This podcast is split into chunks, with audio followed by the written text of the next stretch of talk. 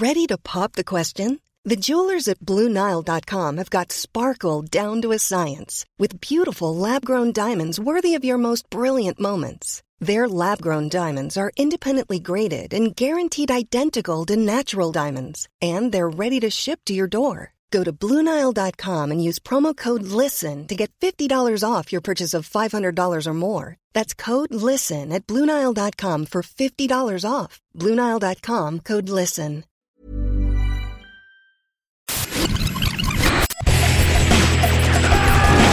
Bienvenue dans Stéroïdes, le podcast qui fait l'exégèse des gros bras.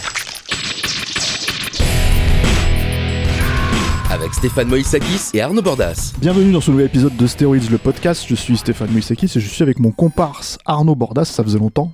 Mon comparse. Le comparse Arnaud Bordas. Salut Arnaud. Salut euh, Stéphane. Voilà pour parler de euh, King of New York. Tout à fait. Ferrara, Ouais. un réalisateur dont on n'a pas finalement. King of New York ou The King of New Alors King of New York aux France États-Unis Ah. et The King of New York en France. Voilà, c'est l'inverse. Pour faire encore plus. euh, Ouais, ouais. Avec une très belle affiche, je me rappelle à l'époque, Ouais, c'est vrai. que j'avais dans le sur les murs de ma chambre, que je, crois que j'avais chopé dans Starfix avec, avec euh, c'était Walken sur fond de vue aérienne de New York là. Avec un flingue à la main. Ouais. Film de gangster donc. Mhm. Euh, D'Abel Ferrara, qui est un réalisateur dont on ne parle pas beaucoup, et pour cause, puisque ça fait quand même un petit moment qu'il a été, euh, moi j'ai l'impression, ré- récupéré par l'establishment canois, on va dire, Mhm. pour dire ça, euh, la mafia canoise, pour dire ça comme ça, quoi, euh, et qu'il est. Moi, enfin, moi j'ai vu très peu de films hein, de lui ces dernières années, mais euh, je me suis un peu arrêté avec euh, des trucs comme Blackout ou les trucs comme ça. Bah mine de rien, il, a, euh, il a beaucoup tourné quand même. Il a beaucoup tourné et j'avais pas vu ce film euh, sur euh, euh, Marie, c'est ça Enfin, euh, sur euh, la mère de Jésus, quoi. C'était ça, non? Il avait pas fait un film sur ça? Euh, ouais, mais alors c'était très euh, avec Juliette Binoche. Là. Ouais. Moi, je l'avais vu celui-là. Euh, c'était c'était très symbolique, très ça, ça, ça mêlait. il faisait un film sur Marie, mais qui était symbolique avec un personnage contemporain. Ah oui, c'était assez. Non, Moi, le dernier truc que j'ai vu, c'est je l'ai maté, c'était à l'époque sur Netflix, là, son, son, sa version en fait de avec Depardieu là, de l'affaire. Euh, L'affaire euh, Dominique Strauss-Kahn. voilà, exactement, et Mm. qui était, c'était quand même pas terrible. Hein. C'était assez ridicule même. Ouais, alors mais en fait, euh, j'étais en train de me poser la question au moment où t'en parlais si je l'avais vu et oui, je me rappelle, je l'ai Mmh. vu hein, et je n'ai quasiment aucun souvenir du Non, film. non, c'est C'était- pas, c'est pas terrible. Et puis, euh, et puis euh, voilà. Donc, mais en fait, justement, donc pourquoi on déblaye un peu tout ça, c'est parce que Ferrara, c'est ce que c'est aujourd'hui, Ouais. mais c'est pas ce que c'était à l'époque. Quoi. C'est quand même un cinéaste à la base qui a commencé dans l'underground new-yorkais, Voilà.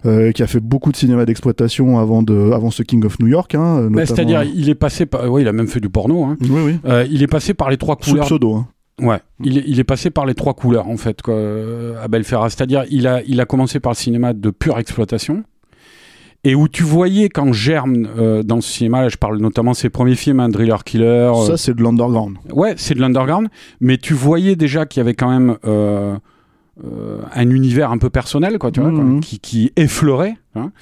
Et euh, après, il est, dev- il est venu à des, euh, des films comme King of New York, dont on va parler, donc avec des, des, des, des, films professionnels, avec des, budgets euh, nettement plus euh, euh, cossus, euh, mais où tu sentais toujours cette, cette personnalité affleurée, et au point qu'il a fini par attirer l'œil de la critique et que euh, cette, euh, on va dire un peu ce, ce, ce surmoi critique là, a, a fini par contaminer toute son œuvre et en, en occuper euh, tout l'espace quoi. C'est ça, parce Euh, que. parce qu'il a fini par quitter euh, moi pour moi et je pense que c'est à peu près pareil pour toi quoi mais la grande époque d'Abel Ferra c'est l'époque où il accède justement à ces budgets un peu plus euh, cossus comme je disais euh, où il fait du pur cinéma de genre euh, avec sa propre personnalité, son ton, son, ses ambiances, et que peu à peu, bah, euh, tout le côté euh, cinéma de genre va, va évacuer et il va rester que le, le cinéma d'auteur. C'est-à-dire que pour faire une distinction, euh, je dirais qu'il y a de l'underground avec, euh, comment dire, euh, Driller Killer, euh, du cinéma d'exploitation avec L'Ange de la Vengeance et New York 2h du matin, par exemple. Et c'est vrai que, euh, on va dire qu'il fait un peu plus de la série B à partir de China Girl et de, et de comment dire, euh, Cat Chaser, bon, qui est pas terrible, Cat Chaser, il y a eu beaucoup de problèmes sur le. Sur le Qu'il a même le- renié, je crois. hein. oui, qu'il a eu beaucoup de problèmes sur le sur le plateau, quoi, avec avec Kelly McGillis notamment, quoi, et King of New York et Abel et j'allais dire Abel n'importe et Bad Lieutenant, pardon, qui sont pour moi les deux fleurons de, de sa carrière, avec quand même une certaine appréciation pour nos futurs funérailles aussi, qui était un très joli Ouais, film, quoi. Nos funérailles, ouais, c'est-à-dire. Et puis, t'avais, toi, toi, je sais que t'aimes beaucoup le film, mais c'est vrai que c'est un très bon film, euh, Body Snatchers. son- oui, alors ça c'est encore ça c'est le film de studio. C'est vraiment alors pour le Ouais. coup c'est son plus gros budget. C'est voilà et, et dans le fond c'est clairement un film de de- d'Abel Ferrara, je pense. Dans la forme c'est discutable. Mais justement, enfin tout ça en fait, euh, là enfin on s'éparpille un peu dans sa carrière, mais c'est important de revenir en fait à, à King of New York parce que euh, que tu vas nous pitcher. Parce que j'aime bien te lancer sur le pitch. En plus, alors je trouve que c'est un pitch quand même relativement facile, King of New York. Donc ça serait quand même un petit peu, euh, comment dire, dommage que tu te chies là-dessus, Arnaud Ouais, ouais. et que tu nous prennes 4 minutes pour nous raconter tout ça quoi euh, mais euh, mais c'est un vrai film de gangster c'est à dire Ah, que en gros pur et dur quoi Ouais, c'est-à-dire c'est c'est pas compliqué. Les premières images, c'est un, un on va dire un caïd quoi, et ça se voit. Enfin, euh, Walken aussi pour beaucoup, il le joue de, de cette manière-là, avec tout son charisme. quoi. Euh, c'est un caïd qui sort de tôle, et on découvre donc ce, ce gangster-là qui s'appelle Frank White. euh, revient aux affaires après euh, plusieurs années de, de, de prison et euh, qui va essayer un peu de reprendre son business en, en main quitte à devoir un peu scolter les, les, les gens qui sont arrivés dans l'intervalle pendant qu'il était en prison. Euh, et en fait, on découvre, bon, ça c'est un pitch basique quoi de film de gangster, quoi, vu et revu. Euh, mais on va découvrir au fur et à mesure qu'en fait, ce type-là est en quête de rédemption. euh, et que euh, ce qu'il aimerait laisser, parce qu'il sait qu'il a plus beaucoup d'années à vivre, il revient, il revient au business, vraiment, il remet les mains dans le cambouis, il tue des gens, tout ça, et donc il sait que ça, ça il va pas lui rester euh, beaucoup de temps euh, dans le business, et qu'avant d'être tué, parce qu'il est conscient de sa mort euh, à venir, quoi, euh, il veut, il est conscient que dans le milieu dans lequel il évolue il risque vraiment de mourir quoi Voilà, et, et, euh, et d'autant plus qu'en fait, euh, c'est c'est un petit peu euh, l'une des, des. Enfin, ça fait, ça fait clairement partie de l'intrigue principale du film. Il y a un, un trio de flics qui est joué par Wesley Snipes, David Caruso et euh, leur chef euh, Victor Argo. Victor Argo, voilà, qui était qui, qui, a, qui a un de ses plus beaux rôles hein, dans ce film, Mhm. dans ce film-là, dans King of New York, et qui était un acteur récurrent de d'Abel Ferra. Donc ces trois flics euh, essaient de lui mettre des bâtons dans les roues et de le faire tomber. Et donc lui, son, son dernier geste avant de partir, c'est il voudrait euh, financer un hôpital pour enfants. quoi. Voilà. Alors c'est c'est encore une fois c'est un pitch assez euh, assez rebattu qu'on a déjà vu. Euh, ce, ce même ce, ce, cette, euh, cet aspect là de la de, de, de, quête de la rédemption euh, chez le personnage n'est pas non plus euh, euh, époustouflant, mais mais en fait avec le, ton et l'ambiance à la Belle Ferra, ça va déboucher vers vers vers un- un- une sorte de polar. Il y a des scènes d'action, hein, des, scènes de fusillade, des trucs comme ça, mais avec une forte valeur ajoutée, ou- c'est-à-dire tout simplement un, vrai film de gangster habité, quoi. Et quand je parle de, de, de, de film de gangster habité, j'ai parlé tout à l'heure de, de, de, de Christopher Walken, et effectivement, qui est, qui qui qui est un type euh, euh, qui est euh, qui peut arriver à te faire dans la même scène euh, passer euh, euh, toute la violence du monde dans son regard, quoi, et en même temps des décrochages où on sent qu'il est ailleurs, quoi, et qu'il il cherche quelque chose d'autre, quoi. Donc il y a cet aspect existentiel qui est, qui est vraiment porté et incarné par l'acteur principal, mais aussi dans le ton. Il y a cette manière chez, Fe- Ferra et qui culmine, moi je trouve, dans ce film, et qu'on retrouvera aussi dans, dans un petit peu dans Bad Lieutenant et dans nos funérailles dont tu parlais. C'est cette manière d'observer en fait des gens, une communauté, euh, avec euh, une sorte de, de, de euh, comment dire de, de créer une ambiance avec les, les, les adjonctions comme ça de, de toutes ces individualités qui cohabitent. Et, et je sais que par exemple, tu as une scène de mariage à un moment dans King of Mm. New York euh, où David Caruso est le témoin. C'est une, une scène de mariage de flic, quoi. Et euh, où il joue littéralement le flic irlandais par excellence quoi. voilà, ouais, lui c'est le rouquin, euh, Mm. fort en gueule, euh, qui picole, euh, violent. qui drague la mariée enfin ouvertement Voilà, des trucs comme ça. Et au milieu de cette scène, t'as Victor Argo, qui était encore une fois, c'est un de ses plus beaux rôles, moi je trouve, parce que c'était un type qui était habitué à des rôles de porte-flingue ou de lieutenant de police de seconde zone. C'était une gueule, quoi, du cinéma. ouais euh, c'est un mec qui a une allure un peu patibulaire quoi Voilà. Mm.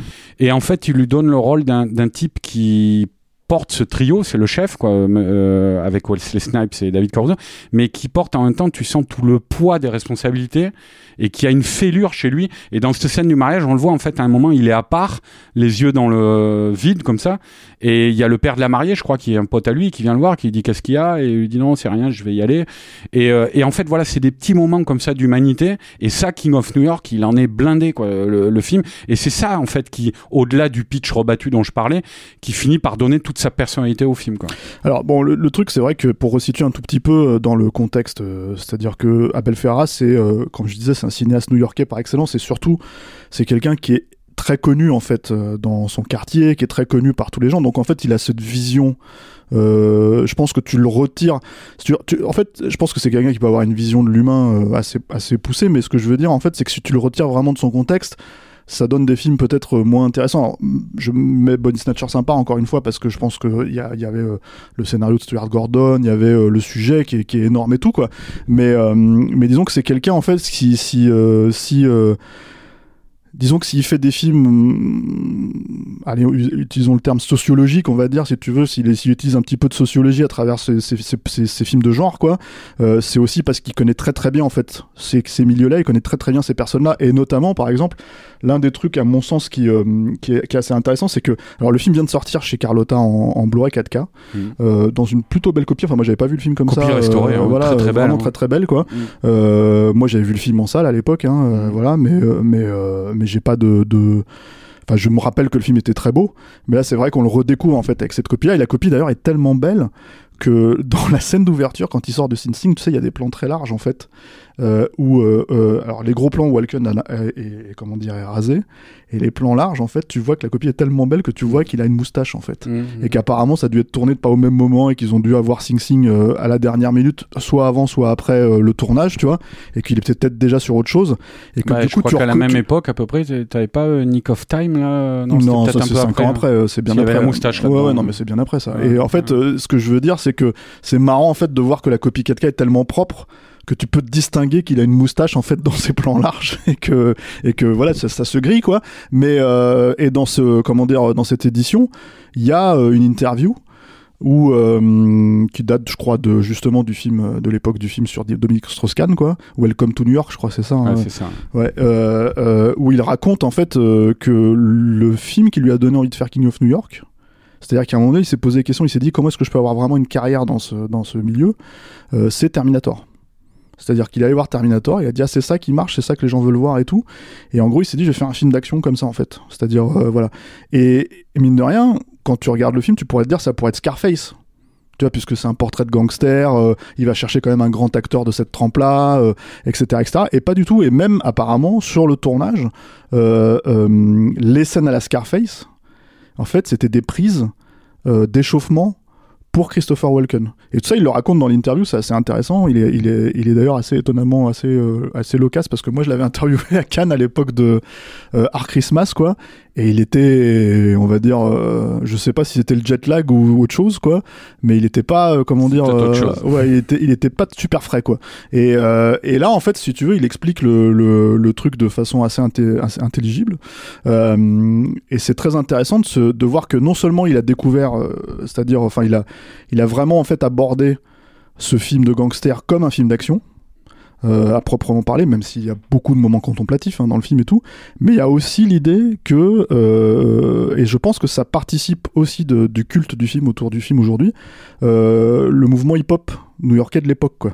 Parce que c'était pas quelque chose que tu voyais forcément beaucoup à cette époque-là, quoi. Il y avait un peu Spike Lee, mais vraiment en dehors de ça, euh, c'était tout un nouveau mouvement en fait qui n'était pas forcément utilisé dans le cinéma, euh, dans ce type de cinéma-là. Et je pense Je crois qu'il y a eu pas mal de références dans l'histoire du, du, du hip-hop, que ce soit des chansons, des albums ou des. des au Oui, alors, bah, lui il raconte ça justement dans le dans l'interview. Il dit que il dit que euh, Notorious Big, euh, Il s'est oui, il s'est surnommé The Real Frank White, je crois. et ouais, il, il s'appelait Frank, Frank White. enfin, il s'appelait Frank White quand il allait euh, quand il allait quand il quand il descendait dans un hôtel en fait quand Mm. il euh, comment dire il allait se s'inscrire dans un hôtel en fait pour pas être reconnu par les fans. Mm. En fait, il se, il se, il Ah, se, il se faisait appeler Frank White.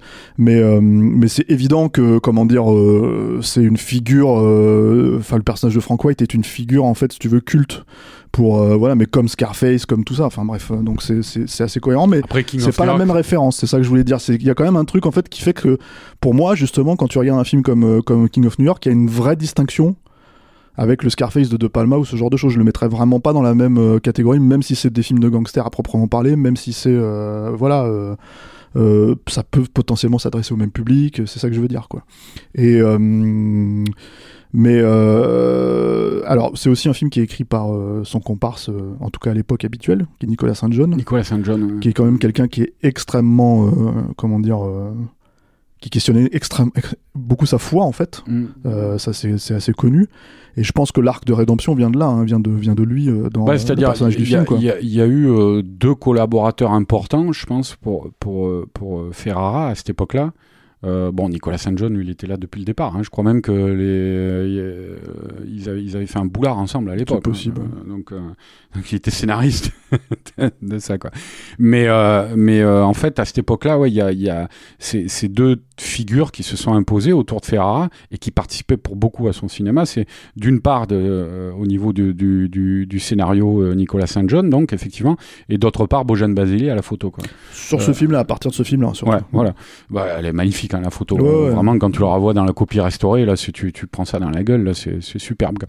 Mais, mais ce sont des gens, en fait, qui ont fini par, au bout du compte, euh, par pallier un peu au manque euh, de Ferrara. Je sais que sur, euh, c'est sur nos funérailles. Moi, j'étais étonné un peu de nos funérailles parce que c'est vrai qu'avec Bad Lieutenant, ça avait été un acmé pour moi. Et après ça, il y avait eu Snake Eye Ouais. avec Madonna et Kettel, où ça commençait déjà un peu à partir en, en Mhm. vrille. Et puis après, il y avait eu The Addiction. Non, il y avait eu Blackout, qui Non, était juste The, pas Addiction, possible. The Addiction, c'était avant Blackout. Ah, c'était avant Mhm. Bon, The Addiction et Blackout, mais c'était très rapproché, je crois. Et euh, donc, ces deux films qui étaient, qui étaient, euh, qui étaient assez euh, inquiétants quoi, sur le devenir de, de, de Ferrara. Et moi, j'avais été étonné justement par nos funérailles.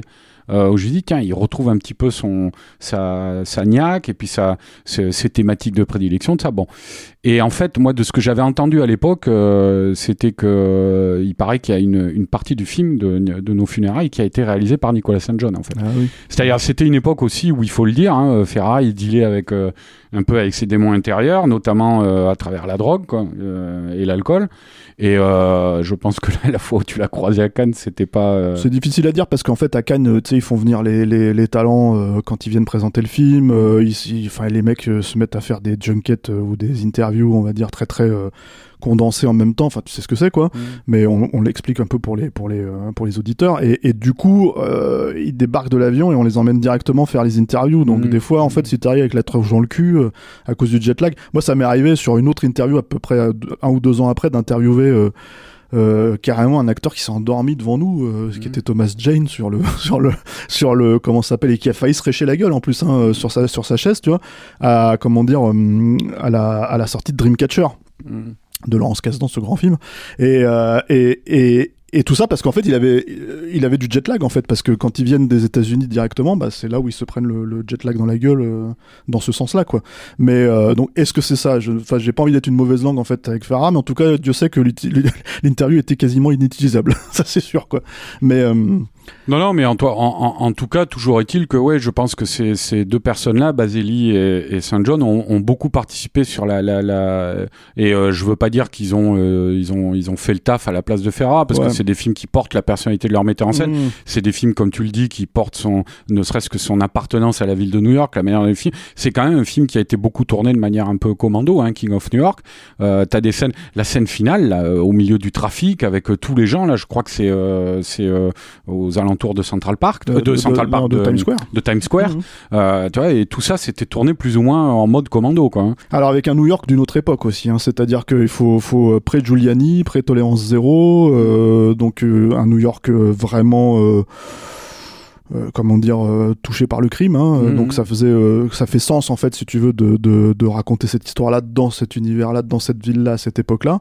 Euh, c'est vrai qu'il y avait un peu de ça, mais avec quand même la possibilité de tourner. Alors ça c'est pareil, il y a une autre interview sur le, alors qui est une plus vieille interview qui est d'ailleurs faite par notre Marc Toulek, Mhm. euh, de Augusto Caminito, qui était le producteur italien du film. Parce que, alors, ça, on n'en a pas forcément parlé, mais C'est c'est un film, c'est une production italienne. c'est une production italienne, c'est pas un film américain. Pas de rond américain. Voilà, c'est ça. Et en fait, euh, Ferrara le raconte d'ailleurs, il disait euh, à cette époque-là, c'était dingue. tu copinais avec un gars, t'allais le voir en Italie, il te filait 5 millions et tu pouvais faire le film. quoi. Camito, c'est quelqu'un qui a une grosse carrière, qui avait une grosse carrière en, en Italie, hein, qui, qui était scénariste et producteur, et qui est mort l'an dernier.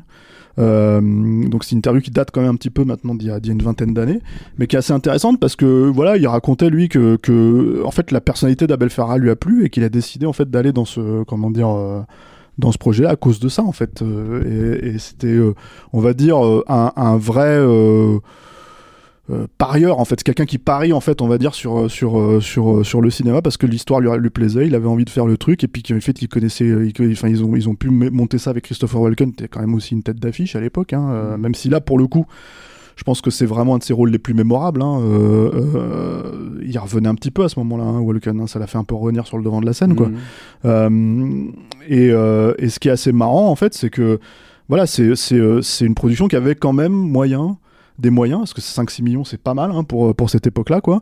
Euh, et les moyens, notamment, par exemple, euh, Camilito raconte qu'il tournait au fameux euh, Apollo Theater à, à, comment dire, à, à Harlem, Mhm.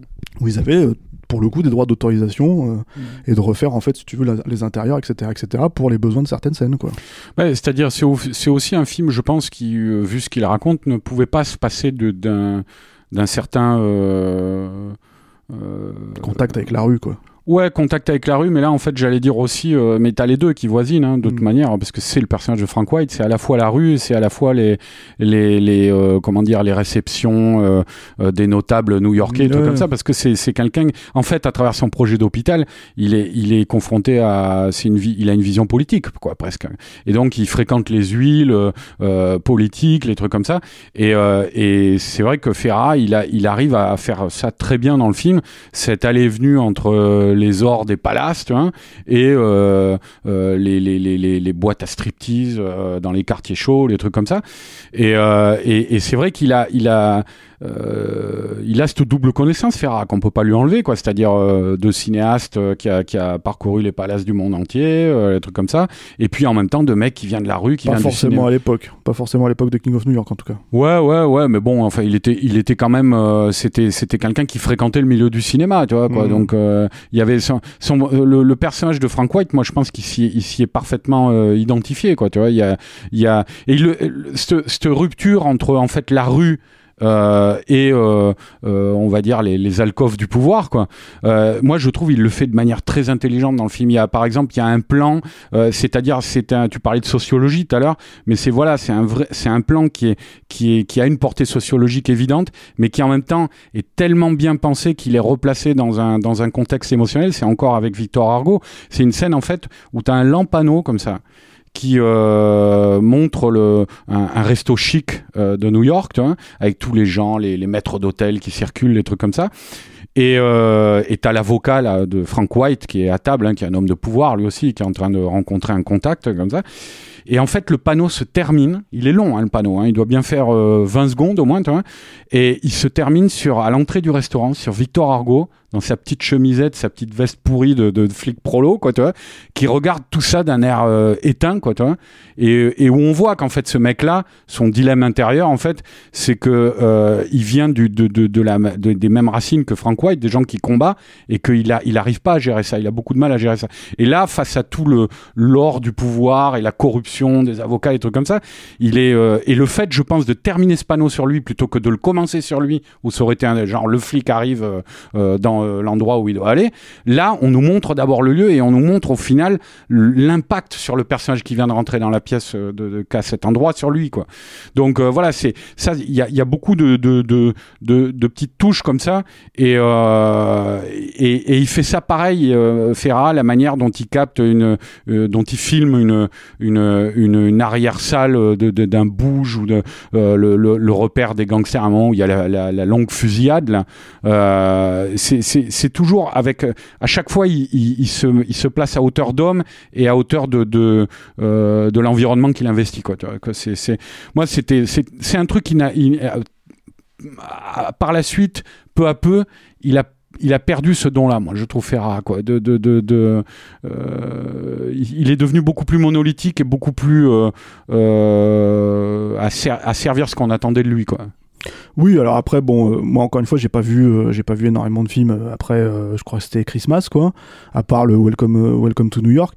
Mais c'est vrai que déjà à cette époque-là, quand tu vois Blackout, quand tu vois The Addiction, quand tu vois New Rose Hotel ou, ou même Christmas, c'est effectivement Christmas, c'est une tentative de faire ça. Mm. C'était une tentative de faire ça. Il y avait Ice-T, tout ça, mais en fait, on était déjà, on était déjà ailleurs parce qu'il y avait déjà la conscience que c'était un film du mec qui avait fait King of New York. Mhm. Et d'ailleurs, à cette époque-là, il y avait l'idée de faire une deux préquels à King of New York. Et je me rappelle qu'il m'en avait parlé pour le coup. Euh, et je lui ai posé la question. Et d'ailleurs, sa réponse a été assez marrante parce que je lui ai dit, mais alors une préquelle euh, euh, avec de King of New York, puisque on va il peut pas faire de suite en vrai. c'est, on va dire pourquoi. On va expliquer, oui, mais en fait, on va peut-être revenir un petit peu sur le film et ce que ça raconte aussi et le casting et tout ça parce qu'il y a pas mal de choses intéressantes. Et je lui ai demandé, je lui ai dit, mais une préquelle, mais alors avec qui? Quel acteur, euh, tu vois. Et je me rappelle qu'il était en train d'hésiter, il marmonnait dans sa barbe, il était à moitié éteint et tout, il était, il, était même allongé contre son bras comme ça, en fait, tellement il était euh, épuisé apparemment. Et il marmonne, il me dit euh, Marky Mark. C'est comme ça, quoi. C'était Mark Wahlberg, quoi. Et ça m'a fait marrer parce que je me suis dit, ah, cool. Et en fait, le film s'est jamais fait. Euh, voilà, euh, Caminito en parle aussi. C'est lui qui explique dans l'interview que qu'il y avait deux préquels, en fait, vraiment. Une qui se passait en prison et une encore avant. Euh, et effectivement, il y, avait les noms, en fait, abordés. C'était DiCaprio. là, c'était 4-5 ans après euh, le carton de Titanic, hein, mmh. ou euh, comment dire, euh, ou effectivement Mark Wahlberg. Donc c'est comment dire, c'est quelqu'un qui à l'époque pouvait encore avoir accès à des acteurs de cette trempe-là, quoi. Mais c'est vrai que en fait, je sais pas s'il aurait eu un, vrai, un, vrai intérêt en fait que, que Farah fasse ça des années après. C'est comme si on t'annonçait qu'il faisait quelque chose dans la veine de Bad Lieutenant, je pense que en fait, euh, ça, sera impossible. Déjà qu'à mon avis, Bad Lieutenant, c'est un film que tu peux ne faire qu'une fois dans ta vie. Je vois pas trop comment tu peux faire. Euh, enfin, c'est c'est à la fois touché par la grâce et en même temps, je suis pas sûr que quelqu'un d'autre te fasse te laisse refaire un film comme ça, mm. tout bêtement, hein, parce que c'est vraiment un film assez sulfureux, quoi. Euh, et et puis je sais pas si tu l'as en toi, en fait, un truc comme ça. Si tu l'as deux fois, si ça a un intérêt. Donc donc King of New York, c'était un peu la même logique, quoi. Moi, j'aimerais qu'on reparle un peu du casting parce qu'on a effectivement évoqué euh, Wesley Snipes. Euh, David Caruso, David Caruso, Victor euh, il y a aussi Laurence Fishburne. Laurence Fishburne, Giancarlo Esposito. il y a, toute une génération de jeunes Steve acteurs. Buscemi, qui, a, une petite apparition aussi, quoi. Qui sont des acteurs qui étaient absolument pas connus mm. du tout à cette époque-là. Et enfin on va dire que comment dire euh, Caruso ou, euh, ou euh, Snipes avait quand même déjà tourné quelques trucs. Mm. Snipes c'était à peu près à la même époque que Mo Better Blues et et, et, un an avant Jungle Fever quoi. Mm. Caruso c'était bien avant NYPD Blue. bon, Walken, évidemment, on connaissait sa carrière d'avant, mais c'est quelqu'un qui était un peu sur le retour à ce moment-là. Mm. je veux dire, le film d'avant, je crois que c'était quand il s'appelait ce film, ce film fantastique, un peu Z là non pas euh, communion créature non je sais plus enfin un truc un peu euh... Euh, prophétie. non non prophétie c'était bien après c'est un truc qui s'appelait communion je crois enfin et donc c'était pas enfin voilà c'était il faisait de la série B des trucs comme ça quoi. Et et donc voilà c'est quand même des, des, acteurs Laurence Fishburne quoi qui, qui, qui ont vraiment en fait fait carrière aussi grâce à ces rôles-là, quoi. C'est-à-dire que Fishburne, on l'a retrouvé un an après, on l'a retrouvé dans Boys in the Hood, quoi, tu vois. Donc, euh, et là, d'un seul coup, Boys in the Hood, ça a vraiment relancé sa carrière au, sein des studios, etc., etc. Donc, il y a un œil aussi, ouais, de rien pour, pour le casting, euh, quoi. New Jack City. Euh, c'est un peu de temps après. C'était peu de temps ouais, après. c'est hein. c'est ça. c'était le moment où il était en train de percer. C'est ça. Mais du coup, il y avait un œil, en fait, pour retrouver avec tous ces acteurs-là et leur filer quand même des rôles substantiels. Euh, de qualité euh, et marquant quoi parce que mine de rien euh, comme tu l'as dit Caruso il a sa scène Wesley Snipes il a clairement sa scène aussi sous la pluie etc etc il y a, y a des choses comment dire ah non, il y a pas. Les personnages sont pas des silhouettes. C'est des personnages que tu n'oublies pas en fait. Ouais, c'est ça. Euh, et ça, c'est bien parce que ça a beau être un film qui s'appelle King of New York, qui est essentiellement centré sur un personnage et sur son parcours. Euh, il est constamment le, le, personnage et sa quête sont nourris par les, les, les, euh, les, autres personnages du film. Et le fait que ces personnages soient traités euh, de manière aussi euh, subtile, j'ai envie de dire, ou en tout cas qu'ils aient le moyen de se développer à l'intérieur de l'intrigue et de, de, se raccrocher émotionnellement au ressenti du spectateur, c'est vachement appréciable. Le, le... Après, sur Walken, je sais qu'il il y a, y a, un truc qui est assez marrant, c'est-à-dire euh, le, le, et en même temps intelligent, quoi. C'est-à-dire Ferra, il, il, utilise, il utilise toute la gamme de Walken, quoi. C'est-à-dire moi, je sais que ça, la, la, scène où il vient de sortir de tôle, où il rencontre ses hommes pour la première fois, euh, euh, avec à leur tête Laurence Fishburne, puis ouais, son fameux, fameux pas de danse, quoi. Son fameux pas de danse. Ouais, mais il y a tout dans cette scène, en fait. Il y a la danse, il y a le sourire avec mmh. le qui frise, il y a euh, le regard dans le vague euh, juste avant par la fenêtre, il y a le danger, il y a l'humour, il y a la flamboyance, il y a il y a, il y a tout, c'est tout Walken dans cette scène quoi. Et, et, euh, et c'est vrai que le, moi c'est assez marrant d'ailleurs, tu as une référence. Euh, euh, t'as une référence à Nosferatu dans le film de Murnau où les, les, gangsters sont en train de regarder euh, Nosferatu quoi. et euh, c'est assez marrant quand tu sais que Frank White enfin c'est clairement euh, euh, un, un, personnage de mort-vivant, quoi. Tu vois, qui, qui, qui, il revient, il revient à la vie, il revient en ville euh, après avoir passé des années en tôle. c'est quelqu'un qui, qui, qui, c'est une marche funèbre, hein, le film, quoi. et c'est quelqu'un qui va adopter la manière dont le traite Ferra au fur et à mesure du film. Il, il, il, va adopter les comportements d'un être surnaturel, quoi. c'est-à-dire, c'est très discret, mais c'est payant, je trouve. t'as par exemple à un moment, t'as une scène à Chinatown où il apparaît de manière quasi fantomatique, c'est-à-dire on le laisse à un endroit euh, euh, du décor et il euh, y a un personnage plus loin qui essaie de s'enfuir et il réapparaît devant lui, il sort de l'ombre comme ça. Mm. Euh, techniquement, si tu réfléchis deux secondes, tu te dis attends comment il a fait pour parcourir. C'est Jason Voorhees le mec. Voilà, le mec il a, il a il a parcouru une, euh, un truc, il a dû tracer comme un malade. Bref, mais tu te poses pas la question parce que tu crois, tu vois le truc, chac, il sort de l'ombre comme ça mm. et c'est vraiment c'est c'est vraiment Nosferatu dans cette scène quoi. Et bon, c'est comique aussi. Enfin, c'est un petit peu marrant parce que deux ans plus tard, il va incarner un personnage dans Batman Returns qui s'appelle Max Schreck, qui est l'acteur qui jouait euh, le Nosferatu de Murnau. Mais, euh, mais voilà, il y a, y a, une manière, encore une fois, de d'utiliser le genre et ses codes chez Ferra à cette époque-là qui est, qui est vachement bien, qui est vachement satisfaisante quand tu regardes le film. Quoi. Alors moi j'ai appris un truc que je ne savais pas, en fait justement sur cette édition 4K, euh, c'est que en fait Walken devait jouer Bad Lieutenant.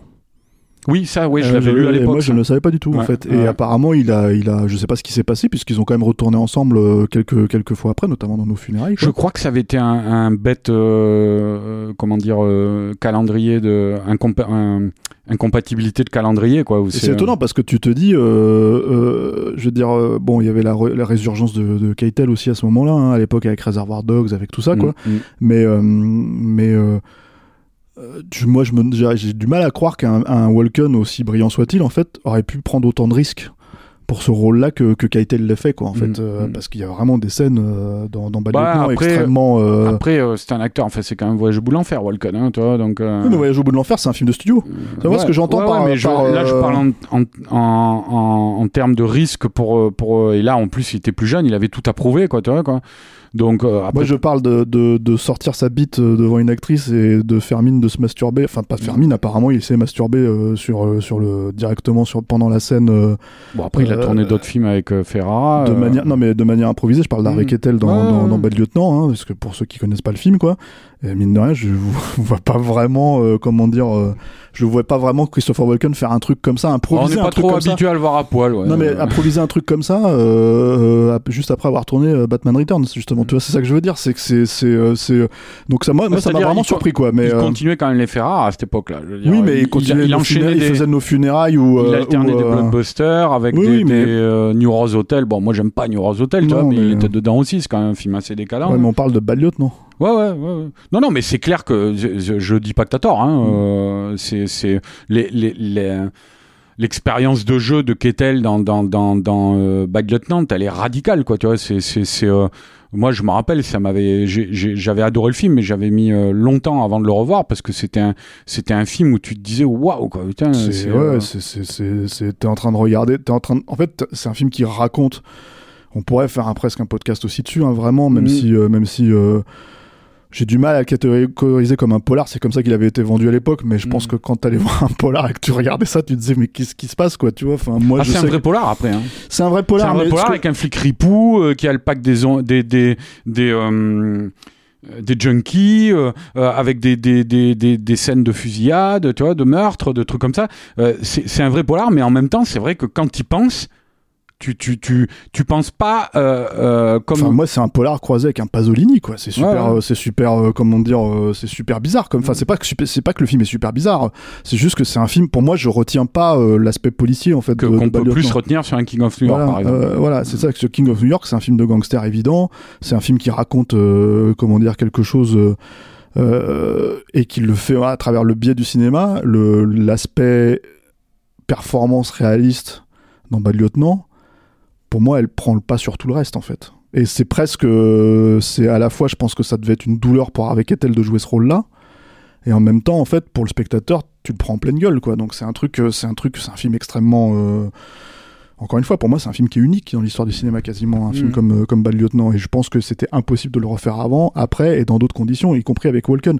Bon, là, on, dé- on, dé- on dévie un peu, mais mais on, euh, on fera un podcast sur Bad Lieutenant. Ouais, peut-être un jour quoi mais euh, mais en tout cas voilà c'est c'est ce qui est vrai c'est que euh, c'est un film en tout cas bah, euh, King of New York qui a allez appelons ça euh, un certain culte Mm. ce qui peut être assez étonnant parce que c'est un film qui n'a pas marché en fait quand il Mm. est sorti en salle c'est-à-dire il est sorti en France avant le reste du monde il n'a pas marché Euh, il est sorti aux États-Unis, il n'a pas marché. Euh, c'est un film qui, pour le coup, s'est fait en vidéo, vraiment, et en VHS, quoi, et qui a vraiment euh, bah, touché son public, on va dire, à ce moment-là, comme ça, quoi. Ouais, c'est étonnant hein, d'ailleurs, parce que c'est vrai que c'est encore une fois ce qu'on disait tout à l'heure, c'est un film qui a de la personnalité, tout ça et tout, et bon, qui était vendu un peu, c'est vrai que l'affiche euh, jouait un peu là-dessus aussi, quoi. Les gens, ils voyaient euh, New York la nuit avec euh, Walken au premier plan avec un gros flingue, là, ils disaient, ouais, allez, euh, mortel, je vais le prendre, toi. Mais, euh, mais c'est vrai que ça, peut pas, ça, peut paraître étonnant parce qu'en fait, euh, bon, évidemment, le marché a totalement changé, mais les direct to vidéo maintenant, puisque c'est les plateformes, euh, c'est faire un carton avec un film comme ça, quoi. C'est euh, qui soit aussi habité, quoi. C'est euh, moi, je sais qu'il y y, y, y a des trucs dans King of New York qui me auxquels je pense direct quand je pense au film. T'as par exemple ce euh, et là encore, bon, ben c'est euh, sans Walken, ça aurait été différent, hein, ce plan-là. Mais t'as un plan au début, là, quand il rentre chez lui, il est, il est sous la douche, il prend une douche, quoi. Et à un moment, il y a un, euh, un regard assez insistant, hein, un regard caméra, quoi. Où, euh, et en général, euh, euh, Wal- euh, à Ferrara, ils nous pas à ça, quoi. Je crois Mm. pas que dans Bad Lieutenant, il y ait de regard caméra, tout comme ça. Et là, il y a un long regard insistant avec ce regard si hypnotique, là, de Walken, qui regarde le spectateur comme ça dans le blanc des yeux, quoi. Et, euh, et, et c'est vrai que euh, c'est un vrai polar. Mais en même temps, euh, voilà, ce genre de ce genre de plans euh, qui, qui font sortir un peu de sa zone de confort le genre, quoi. Euh, on est on n'est pas forcément habitué à voir ça, surtout dans les polars des années 90 comme ça, quoi. hein. Surtout que c'est un film plus, moi je trouve, comment dire, si on doit faire une distinction avec Bad Lieutenant, c'est que c'est pas un film poisseux comme Bad Lieutenant, c'est un film euh, euh, minéral et assez, euh, comment dire, assez contemplatif en fait par moment. c'est même ça qui moi c'est m'étonne. plus ample aussi. Oui, mais c'est moi, c'est ce qui m'étonne un petit peu aussi avec le, on va dire la popularité du film. Moi, je mets la popularité du film sur l'aspect gangster et sur l'aspect, euh, comment dire, euh, hip-hop et tout ça, etc., etc., qui était vraiment émergent dans le film. Et tu t'en- t'entends la musique de Schooly D, t'as ce truc en fait qui revient en rythme et tout quoi.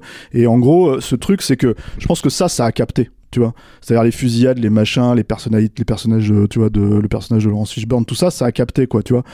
Mais mais c'est vrai que euh, on est quand même dans le cinéma indépendant, on est quand même dans un truc assez contemplatif en fait sur en tout cas la personnalité de, de, de Frank White quoi.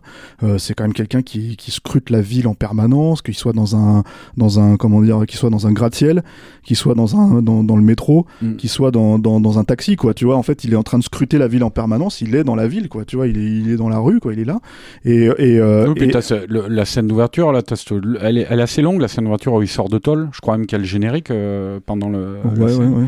Mais, euh, mais c'est surtout, on le voit sortir de tôle, donc je crois que c'est en banlieue. euh. Ah, ça Sing Sing en fait. Euh, Voilà, c'est à Sing Sing. Et puis, il remonte avec sa limousine, on passe par les quartiers chauds, on arrive jusqu'au quartier UP. Enfin, je veux dire, en, en l'espace de 5-10 minutes, comme ça, t'as tout New York qui se déployait Mhm. sous nos yeux. C'est vrai que Bad Lieutenant, c'était plus un film, bon, bah, c'est New York, ok, mais en fait, je vais vous foutre la tête dans, les, dans le caniveau, quoi, tu vois, Ah, c'est ça, c'est les chiottes de New York quoi. euh, pendant, pendant Mm. une heure et demie, tu vois. Ouais. Euh, alors que là, c'est un film qui, tout en ayant cette fibre euh, existentielle, clairement, tu vois, c'est un film qui prétend à, à, à quelque chose d'un peu plus, euh, de plus ample, de plus épique aussi parce que je veux dire le final c'est quand même euh, Ouais. c'est quand même chaud hein. on enchaîne les morts de personnages principaux euh, Ah, avec- voilà, j'allais dire, on a réussi à pas spoiler jusque-là, et puis en fait, on y va, quoi. Donc, euh, donc euh, non, non, mais je sais pas euh, euh, non, on s'en fout parce qu'on spoil tout le temps, de toute façon, mais c'est pour dire 30 que. ans quoi tu vois Non, non, bien si sûr, vous avez pas vu King of New York c'est que c'est que vous avez vous avez raté votre vie quoi, Ah, bravo. si, si, si à, à- à 40 ans vous avez vous avez pas vu King of New York C'est la phrase que tu pourrais. Ferra pourrait balancer ça sur sa jaquette DVD, quoi. ouais. Mais, euh, mais. Euh... Ah, moi, l'adore, mais, la- mais je- j'en parle aussi parce que la fin, moi, je, me rappelle hein, quand j'avais vu le film, euh, quand j'avais découvert le film, mais j'avais adoré. Je m'imaginais pas, j'a- j'avais capté, j'étais, j'étais totalement dans la, la, la, la- comment dire, le, le ton euh, euh, existentialiste du film, tu vois, ce qu'on disait tout à l'heure. Euh, mais je, je, je voyais le film se diriger vers ça peu à peu. Mais je pensais pas que ça serait un tel apocalypse, quoi. Tu vois, quoi. C'est euh, à la fin, c'est vraiment quand même euh, euh, et les scènes sont très, c'est très intense, quoi. Je sais que t'as bon bah alors attention je vais spoiler mais t'as la scène de la mort de Wesley Snipes qui est qui est qui est très dure et où on enchaîne il est en train de mourir là dans ses râles là, avec Laurence Fishburne qui se qui se paye sa gueule là, et qui le qui le qui le titille là tout ça là et donc on le voit mourir sous nos yeux et puis euh, il y a une sorte de fondu enchaîné sur son enterrement et euh, ou peut-être il y a un cut je sais plus mais en tout cas la- le plan suivant les premières images c'est ses enfants devant sa tombe, les, les- les Mhm. enfants de Wesley Snipes devant sa tombe. Et après, il y a encore, euh, bon, bah, il y a la suite avec Fishburne, avec Caruso, tout ça. c'est, euh, la- Fishburne meurt, meurt dans la même scène que. ouais, mais il, il- ouais, il meurt dans la même scène, ouais, Fishburne. Snipes. Et, euh, et Ca- Caruso, il meurt, euh, il meurt carrément. euh, 10 secondes après. ouais, mais à l'enterrement, voilà, tout spoilé là. à l'enterrement de Snipes. Quoi, Ouais, vois, vous a quoi, tout euh, spoilé, et puis de manière assez brutale et tout. avec, Frank White qui prend les choses en main carrément quoi tu vois que c'est lui qui le flingue qui vient qui la scène elle est spectaculaire parce que c'est là où on voit qu'il y a eu quand même un peu de budget c'est dans un grand cimetière euh, avec euh, je sais pas combien de figurants habillés en flic on pense un peu à Copland là aussi tu vois bon bien que c'est après Copland mais mais euh, toutes ces limousines tu vois les trucs comme ça. Et puis euh, Caruso qui, qui part de l'enterrement en courant dans sa bagnole et t'as Frank White qui passe euh, avec sa voiture, la, la vitre qui se baisse, et puis je crois qu'il a un Uzi ou un fusil à canoncier, je sais pas. Et, euh, et boum, il le, il le tue comme ça, quoi. C'est, euh, euh, la fin, c'est vraiment l'apocalypse, quoi. Mais c'est surtout en fait au-delà de l'apocalypse, moi ce que j'aime bien c'est l'aspect un petit peu comment dire symbolique des choses parce que justement en fait la raison pour laquelle on disait qu'il ne peut pas faire de suite à King of New York c'est puisque le personnage de, de, de Frank White comme il l'a annoncé d'ailleurs depuis le début hein, Mm. va mourir quoi. En fait il sait qu'il il sait que son temps est compté en fait dans ce milieu là quoi. Mm. et, euh, et il meurt en fait dans un taxi new-yorkais. Et, et- et- et littéralement en fait euh, ça, ça fait sens parce que c'est quelqu'un qui n'utilise que ça les transports en commun les trucs etc etc il reste en fait au contact des choses comme si c'était ça qui le rendait vivant justement tu vois. Et le fait de l'enterrer là-dedans c'est à dire que quand il retrouve sa, sa compagne qui est une l'avo- l'avocate en fait de, de son truc tu vois il, il Très lui beau dit, personnage ouais, envie- je t'emmène dans le, il l'emmène dans le métro pour pour euh, comment dire pour la tripoter alors qu'il Et- tu ouais. vois c'est c'est c'est euh, c'est euh, Euh, où il est confronté à des gangsters, là, euh, euh, parmi lesquels d'ailleurs, en fait, c'est une scène à la Death Wish un peu. Hein, Ouais, Euh, ils viennent le braquer. et En fait, il, comme comme c'est Frank White, en fait, il leur file un boulot, quoi. Voilà, il ça. leur file un boulot. Ouais. Et je, euh, euh, non, mais je ne sais plus, mais il y a un acteur très, qui est devenu très connu par la suite, qui fait partie des. des Tu- quoi, la- Chris Rock? Non, c'est pas Chris Rock. Non, je sais plus. Bon, bref, Non, pas ouais, je sais plus. ouais. Mais euh, mais euh, ouais non le, ce personnage d'avocate elle est, elle est moi j'adore la scène d'intro où ils introduisent le personnage où en fait il arrive à une table avec des notables locaux des gens qu'il connaît tout ça euh, et euh, où, on- où il brille devant tout le monde en fait tout le monde il est l'objet des regards de tout le monde parce qu'il vient de sortir de tôle et tout ça et, euh, et donc il discute avec chaque personne et elle elle est présentée systématiquement dans des plans en silence où on voit qu'elle elle regarde White avec un avec un sourire on comprend en fait, elle ne dit rien, et dans cette scène, on comprend qu'elle le comprend, elle le connaît intimement, quoi. Voilà. Et après, ça enchaîne effectivement avec la, la, la scène du métro à New York. Mais euh, mais c'est vrai quoi, la, la, symbolique, elle est importante. Hein. Je parlais tout à l'heure de Nosferatu, le côté euh, le côté mort-vivant. C'est un film nocturne. Hein. C'est un film où il y a, il y a très peu de scènes où White, parce qu'il est quasiment toutes les scènes où il apparaît en, en, euh, à la lumière du jour, euh, ou alors c'est il est en intérieur, quoi. Mais euh, c'est vraiment un film nocturne. Euh, et la fin, effectivement, comme tu dis, bah, il, il s'éteint comme ça dans un taxi. Elle est géniale la scène parce que c'est sur Times Square. T'as tout, les, tout le trafic qui est paralysé parce que les gens ont compris qu'il est dans le taxi et tous les flics qui convergent vers la vers la voiture armée et tout, et alors que lui, il est en train de de rendre l'âme devant en observant une statue d'ange de la mort hein, qui est qui est, mmh, qui est posée sur le taxi, qui est posée sur, le, tableau de bord, hein. le truc du taxi. Donc voilà, c'est c'est un film qui, qui qui pose sa symbolique clairement, qui l'implémente de manière émotionnelle, mais qui qui la ramène jamais avec ça. Alors que, enfin, pour prendre un film dont on parlait tout à l'heure, Marie, là, moi c'est ça qui m'avait gonflé pendant tout le film, quoi. C'était de la symbolique de pacotille dans ta face, tu vois, quoi, poseuse et tout ce que tu veux, quoi. C'était festival, quoi. Ouais, ouais, c'était c'était assez assez décont... ouais, j'étais assez décontenancé de, de, de, de, voir ça quand tu quand tu songes au, au grand cinéaste que ça avait été euh, Ferrara par le passé, quoi. Bon, ça fait un moment qu'on n'avait pas parlé au micro. Arnaud, est-ce que tu as quelque chose à rajouter avant qu'on boucle la boucle? Non, bah, je ne sais pas. On a fait un peu long là, on a fait quand même presque 45 minutes. Ouais, ouais. Non, non, bah voilà. Bah, moi, moi, je, je, retiens un truc là. C'est, moi, je pense que ça serait une bonne idée euh, de faire un, de faire un podcast sur euh, sur Bad Lieutenant. Là qui est un film que je n'ai pas revu depuis des années aussi, puisque mine de rien, c'est pas un film facile à revoir, quoi. Ouais, non, c'est vrai que ça fait partie de ces films comme euh, comme irréversible, un peu aussi. Et puis qui, qui, c'est difficile de les revoir. Hein. Ouais, et il y a ça, et puis en fait, il y a aussi ce, ce, ce, cette idée que, en fait, justement, il y a un morceau de Scoolidee qui reprenait en fait euh, des rives de Jimmy Page et qui, qui, en fait a disparu du montage parce qu'il y a eu des histoires de de, de, euh, de droit tout simplement. Mmh. et mine de rien ça faisait quand même partie du film et moi, j'ai jamais revu le film euh, depuis qu'ils ont retiré ce, ce morceau. Mm. Et du coup, ça me fait un peu chier parce que je pense que ça faisait partie de l'ambiance et tout ça, etc. etc. Euh, parce que c'est quand même un film que j'avais vu en salle à l'époque aussi, comme toi, j'imagine. Quoi. Mm. Et, euh, et, je pense que c'est un film à voir en salle, en vrai. Hein, euh, moi, je me rappelle, Tu peux pas vraiment regarder ça chez toi tranquillement. Enfin, mm. tu peux, mais ce que je veux dire, c'est que c'est quand même moins immersif, quoi.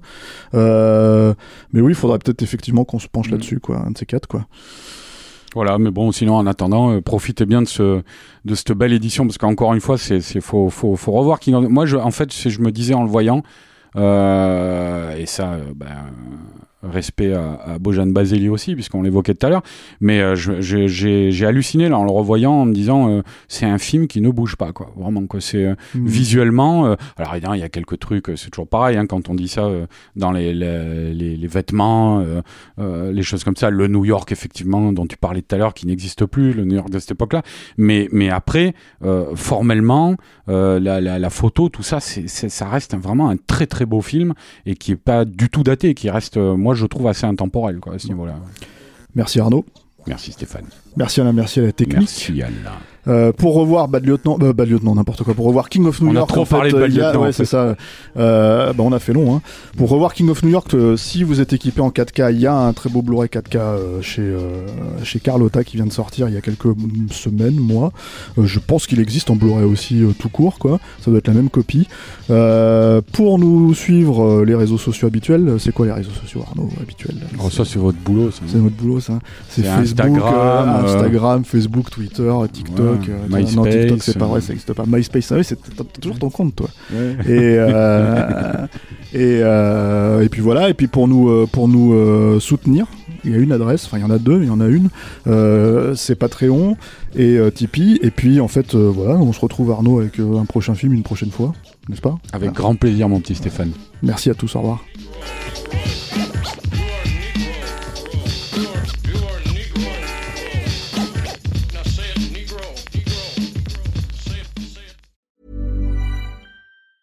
Planning for your next trip? Elevate your travel style with Quince. Quince has all the jet setting essentials you'll want for your next getaway, like European linen, premium luggage options, buttery soft Italian leather bags, and so much more. And is all priced at 50 to 80% less than similar brands. Plus, Quince only works with factories that use safe and ethical manufacturing practices. Pack your bags with high-quality essentials you'll be wearing for vacations to come with Quince. Go to quince.com slash pack for free shipping and 365-day returns.